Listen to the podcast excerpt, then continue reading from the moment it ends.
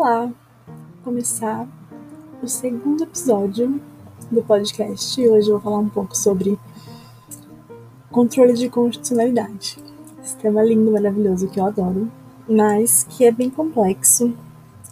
Tem vários pontos muito importantes e, e vários detalhezinhos que é muito fácil de confundir entre as ações e vários detalhes de jurisprudência também, que são bem importantes.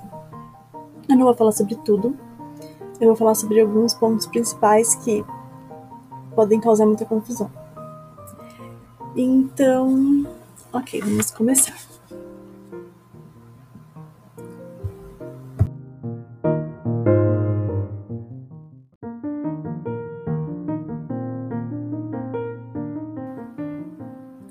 Eu vou começar com o controle concentrado, que é aquele que você entra com uma ação direto para tratar da constitucionalidade daquela norma. Ele é o objeto da ação, diferentemente do controle difuso, em que você tem um outro assunto que está sendo discutido e para chegar nesse assunto você trata da constitucionalidade de uma determinada lei. Então, No controle concentrado, nós temos quatro ações, principalmente. A ação direta de inconstitucionalidade, a ação declaratória de constitucionalidade, a ação direta de inconstitucionalidade por omissão e a DPF. Ok, eu vou começar com os pontos em que todas elas são iguais. Pelo menos a ADI, a DC e a DPF são iguais nesses pontos. E todas elas são direcionadas ao STF. Pelo menos no que se trata de uh, Constituição Federal. Porque também tem o controle em sede de Estado, e aí ela é direcionada ao TJ, mas estamos falando primeiro do federal.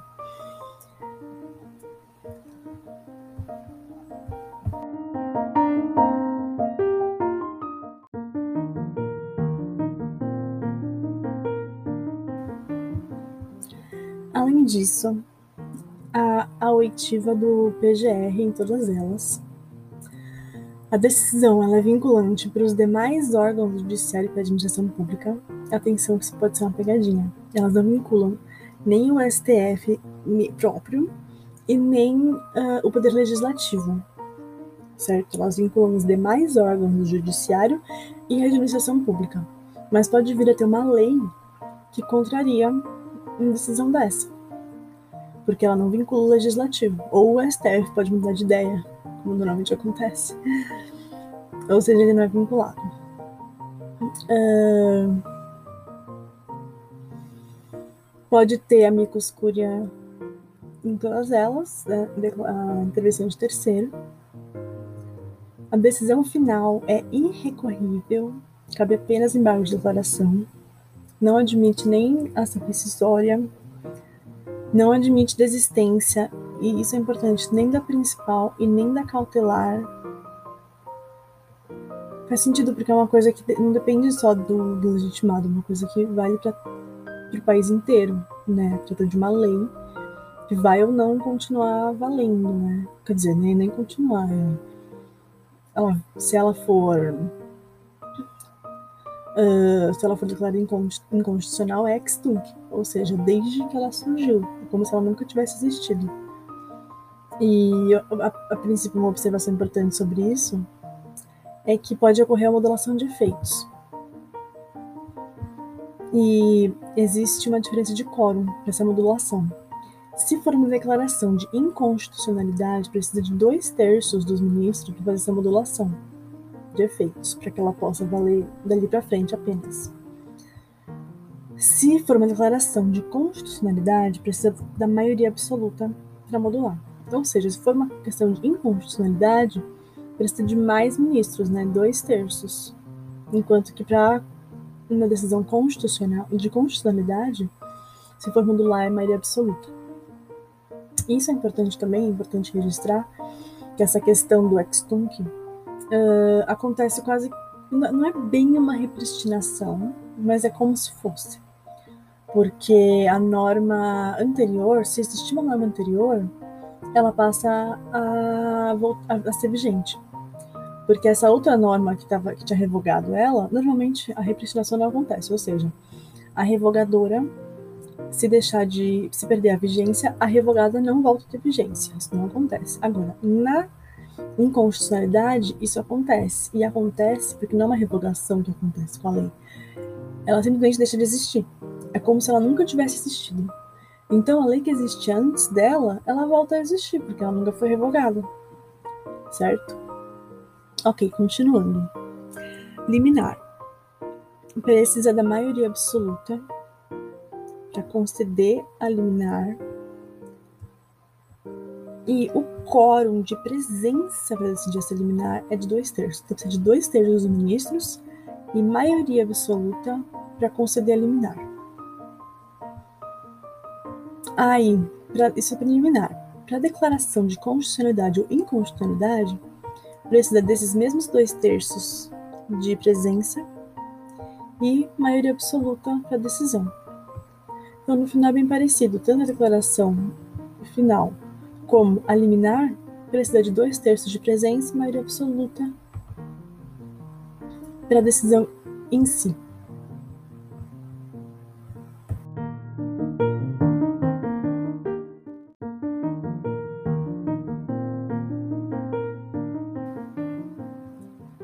Esses foram os pontos semelhantes. Agora vamos para os pontos diferentes.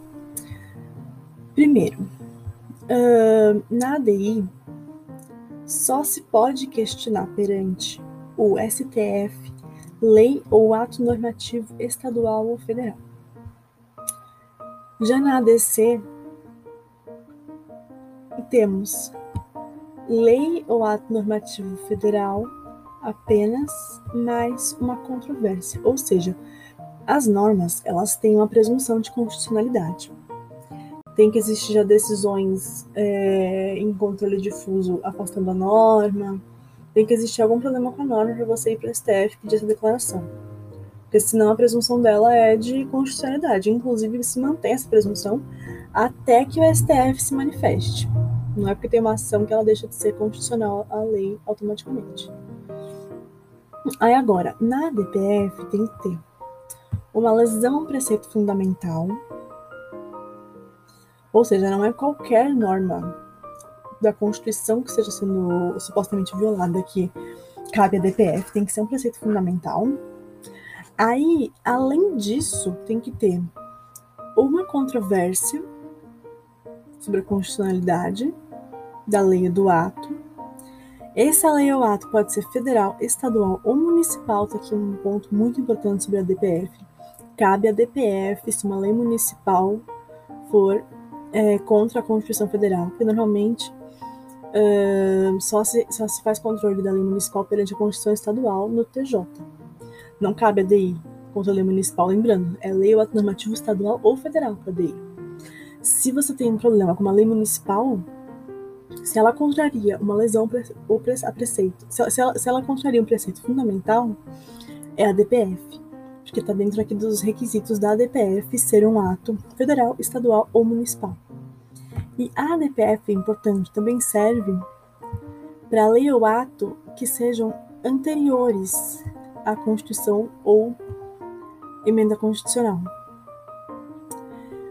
Ou seja, se você tem uma Constituição, por exemplo, a Constituição de 88, você tem uma lei que é de 80, se ela for supostamente inconstitucional, não se considera ela inconstitucional, mas sim não recepcionada. Então não cabe a DI contra ela, cabe apenas a DPF para declarar a não recepção, porque você não considera uma inconstitucionalidade se a Constituição, se a Constituição veio depois, não existe inconstitucionalidade superveniente certo? Aí agora, mais um ponto. Na ADI é obrigatória a defesa da norma pela AGU. Na ADC não precisa da AGU. E na ADPF existe a possibilidade de ouvir a AGU. Legal, né? Para que colocar tudo parecido se eles podem colocar uma diferença? Então, na ADI, tem que ter a AGU, porque pensa, você vai declarar a inconstitucionalidade de uma norma, ela tem que ser defendida.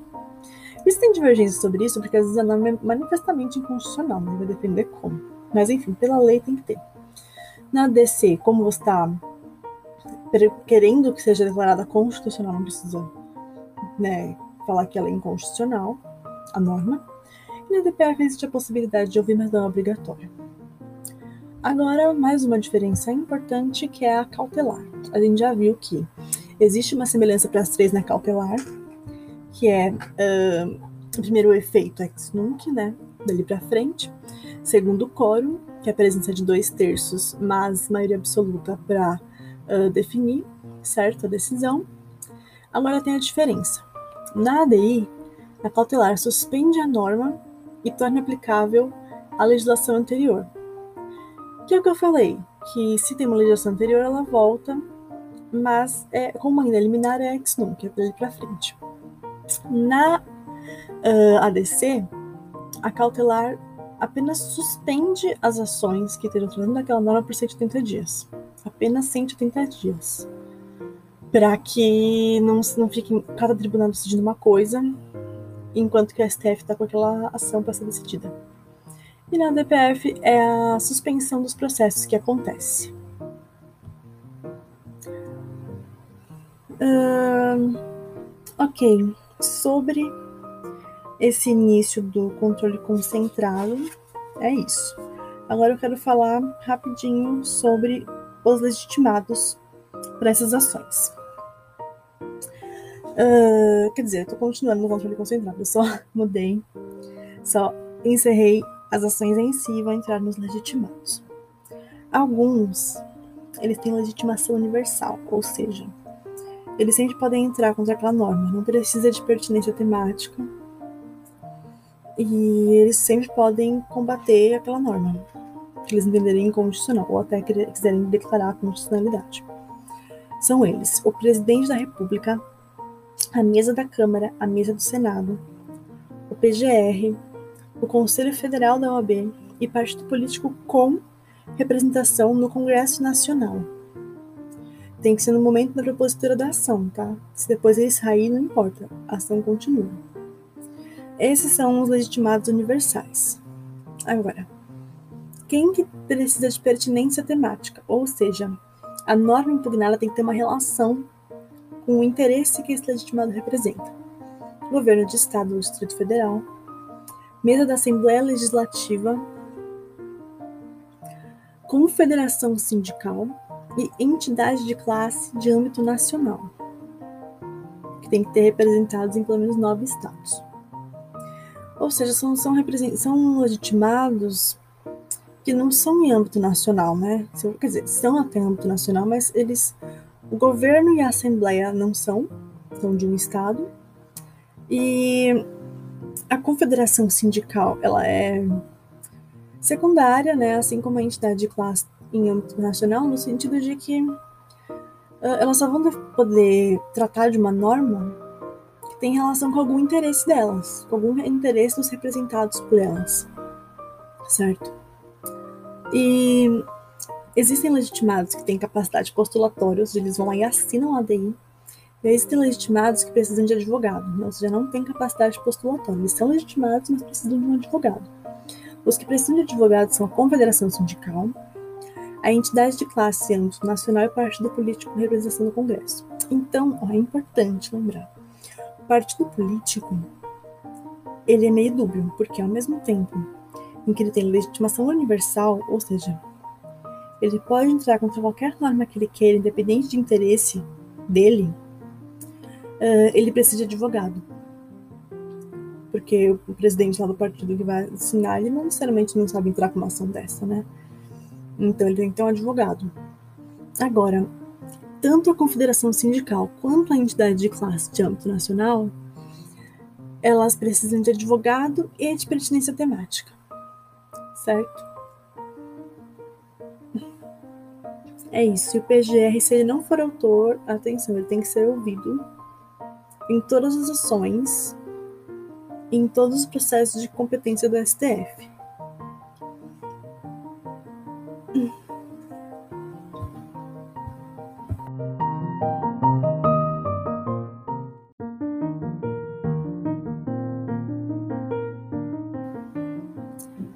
Agora eu vou falar rapidinho sobre uma classificação doutrinária que é importante. Tem um nome chatinho, então é bom lembrar, né? Ok, nós temos a, a, inconstitucionalidade, tanto a formal como a material. Até aí, ok, formal é procedimento, material é conteúdo. Agora, a formal ela também pode ser chamada de nomodinâmica e a material de nomoestática. É, é fácil de lembrar na hora que você percebe que nomodinâmica tem dinâmica no nome, então para você lembrar da dinâmica, daquele processo, de, de uma coisa que não é parada. Ela tem vários momentos, vários procedimentos dentro desse processo. Enquanto que o material, numa estática, é uma coisa estática. Se tem aquele conteúdo ali, já era. É inconstitucional. Agora, a formal ou nomodinâmica, ela pode ser dividida em outros três uh, pontos. A propriamente dita, ou seja, inconstitucionalidade formal propriamente dita, que ela pode ser subjetiva, que é só para o vício de iniciativa, ou seja, uma norma que é exclusiva, é, iniciativa privativa do chefe do executivo. Aí a Câmara faz o projeto de lei. Já era. Inconstitucionalidade formal, provavelmente dita subjetiva. E lembrando que sanção depois não ratifica, não sana a inconstitucionalidade. E existe também a provavelmente dita objetiva, que é qualquer outro momento do procedimento lá que tenha tido alguma inconstitucionalidade, algum quórum que foi errado, todas as outras formas de, de, de violações formais. Temos também a inconstitucionalidade formal orgânica, que é quando ocorre invasão de competência entre os entes. Então, por exemplo, é, o o município legisla sobre uma coisa que seria da União ou vice-versa. É uma inconstitucionalidade formal orgânica. Agora, uh, pode também ser, por último, a inconstitucionalidade formal por violação dos pressupostos objetivos.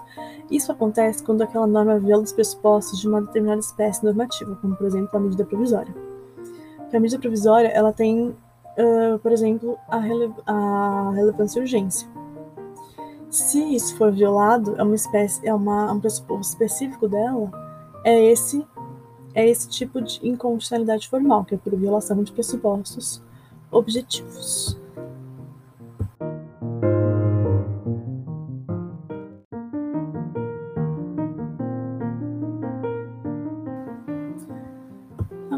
Falar sobre dois assuntos da jurisprudência que são muito, muito importantes. Primeiro, quando que a revogação da norma não impede o conhecimento da ADI pelo Supremo. Porque assim, uh, se a norma é inconstitucional, ela está ali no ordenamento não deveria estar. Então, em regra, se aquela norma é revogada, uh, não tem mais o que ser feito, porque já foi revogado, já saiu do ordenamento, não precisa mais fazer nada. Em tese, perdeu o objeto. Então, a regra é essa: perde o objeto. Certo? Só que temos exceções. Se tiver utilidade em tratar daquele tema e resolver ele com caráter vinculante, é possível o julgamento da ação mesmo depois da revogação. Uh, existiram alguns casos em que o STF já fez isso, que entenderam que mesmo depois de revogado, ele quis julgar a ação. Então, tem aqui os, os, os exemplos que ocorreram, que eles decidiram. Primeiro, se fica demonstrado que a norma foi revogada de forma proposital para impedir que o STF declarasse ela inconstitucional e anulasse os efeitos produzidos. Porque, por exemplo, se ele de declara inconstitucional, a norma deixa de existir desde que ela nasceu. Então, todos os efeitos, a não ser que haja modulação, né, se perdem. Mas o, o, o que revoga, né, o legislativo, o executivo, não quer que essas relações é, se percam e faz o que foi chamado aqui de fraude processual, revogando a norma para que simplesmente o que aconteceu aconteceu e não ficar dependendo da modulação de efeitos do STF. Ah, e outro, outro, outro, outra situação que isso aconteceu. Se ficar demonstrado que o conteúdo daquela norma, daquele ato impugnado, foi repetido em sua essência em outro tipo normativo. E isso aconteceu, se eu não me engano, isso foi o caso do Uber, que vários vários locais começaram a legislar sobre o Uber e aí teve uma revogação e o STF quis conhecer mesmo assim da ação porque tinha se repetido em vários outros. Então ainda tinha essa utilidade, certo? Agora, o terceiro momento em que isso pode ocorrer, dele julgar mesmo depois de revogado, é se ele julgar e, de, e sem saber, né? Só depois for comunicado da revogação, porque já foi apreciada e ele não vai jogar fora o trabalho dele. E, por último, se no caso concreto ele entender de forma assim mais abstrata que persiste a utilidade de decidir com caráter ergônomes e vinculante.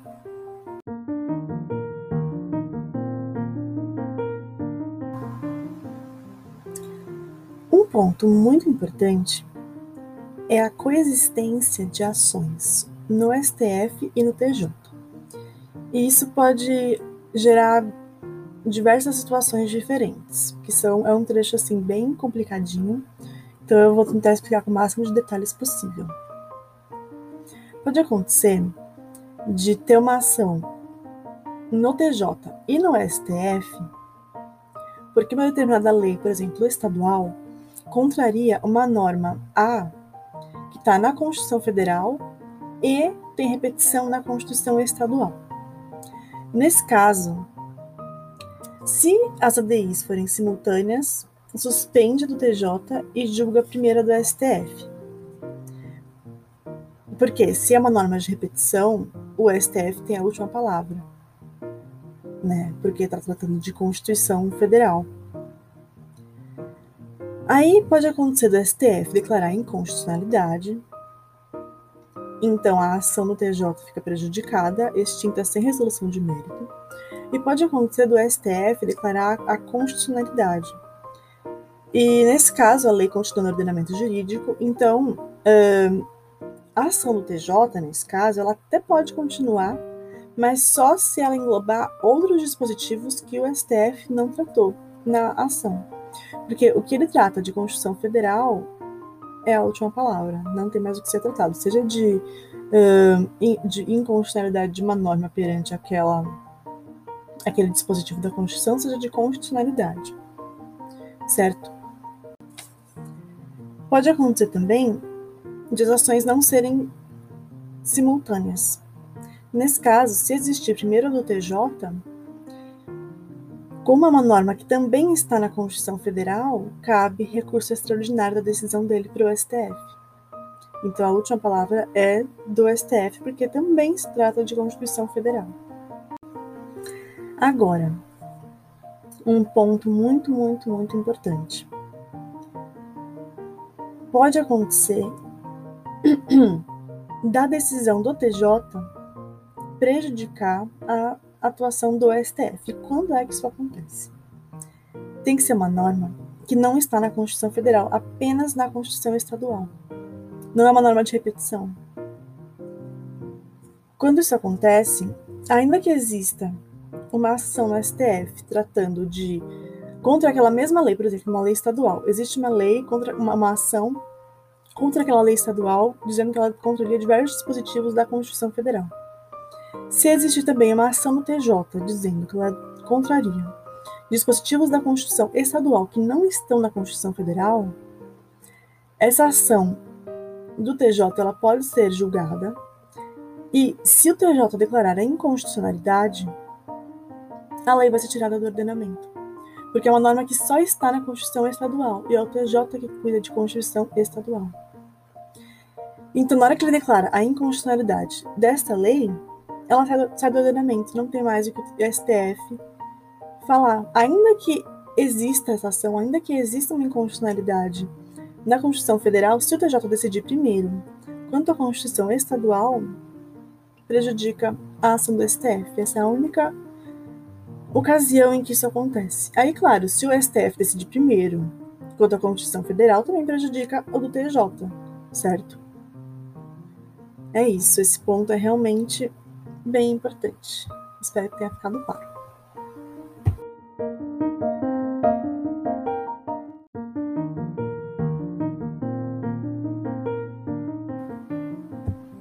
Agora, para fechar esse resumo de controle de constitucionalidade, os pontos principais, eu vou falar um pouquinho do difuso, mas só um aspecto, que é a reserva de plenário. O que, que é isso? No controle difuso, todos os juízes podem declarar a inconstitucionalidade de uma norma, só naquele processo e valendo só para aquelas partes, certo? Aí, na hora que tem um recurso, o TJ, aquele desembargador sozinho, ele não pode, porque senão cada desembargador poderia entender uma coisa e ia ter muita falta de segurança jurídica. Então, o que acontece? Existe a reserva de plenário. A declaração de inconstitucionalidade ela só pode ocorrer no tribunal, que aí serve para aquele tribunal inteiro, se for pelo pleno ou pelo órgão especial. Isso é a regra. Agora existem algumas exceções.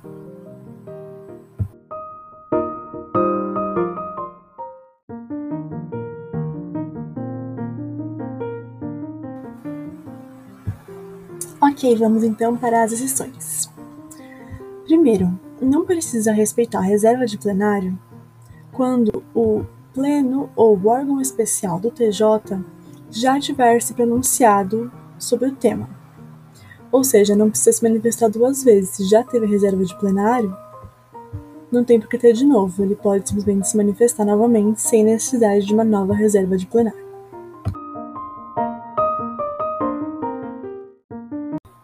Não precisa também, tá? Recepção ou não de normas pré-constitucionais, recepção ou não recepção, lembra que eu falei? Quando a norma é anterior à Constituição, se ele vai declarar que ela não foi recepcionada, não precisa do, da reserva de plenário.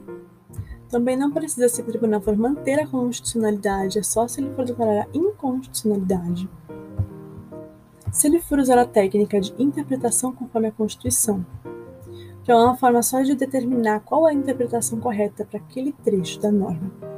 Também não precisa da reserva de plenário. Uh, sede de liminar também não precisa da reserva de plenário. Turmas recursais do juizado especial não precisam, o que é meio bizarro, porque se um tribunal precisa, por que a turma recursal não iria precisar? Mas, turma recursal não precisa, porque a lei diz que é só tribunais, lei ou constituição, não lembro bem, mas ela diz que ela fala tribunal e não turma recursal, então as turmas recursais não precisam da reserva de plenário.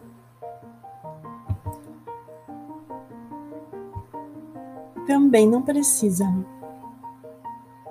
para nulidade de um ato administrativo contrário à Constituição, só um ato normativo, certo? Uh, para atos de efeitos individuais e concretos também não precisa. E uma parte que anda um pouco controvertida ainda, mas que dá para pincelar aqui só. Nas turmas do STF, no julgamento de um recurso extraordinário. Existe um pouco de controvérsia, mas em tese também não precisa de reserva de plenário. É isso. Encerrando esses pontinhos, tem muito mais, né, sobre controle de constitucionalidade, mas eu quis fazer sobre esses pontinhos porque eles são fáceis de confundir, de esquecer, e eles, as provas adoram cobrar isso e fazer um monte de pegadinha. Espero que vocês gostem. Valeu, beijos!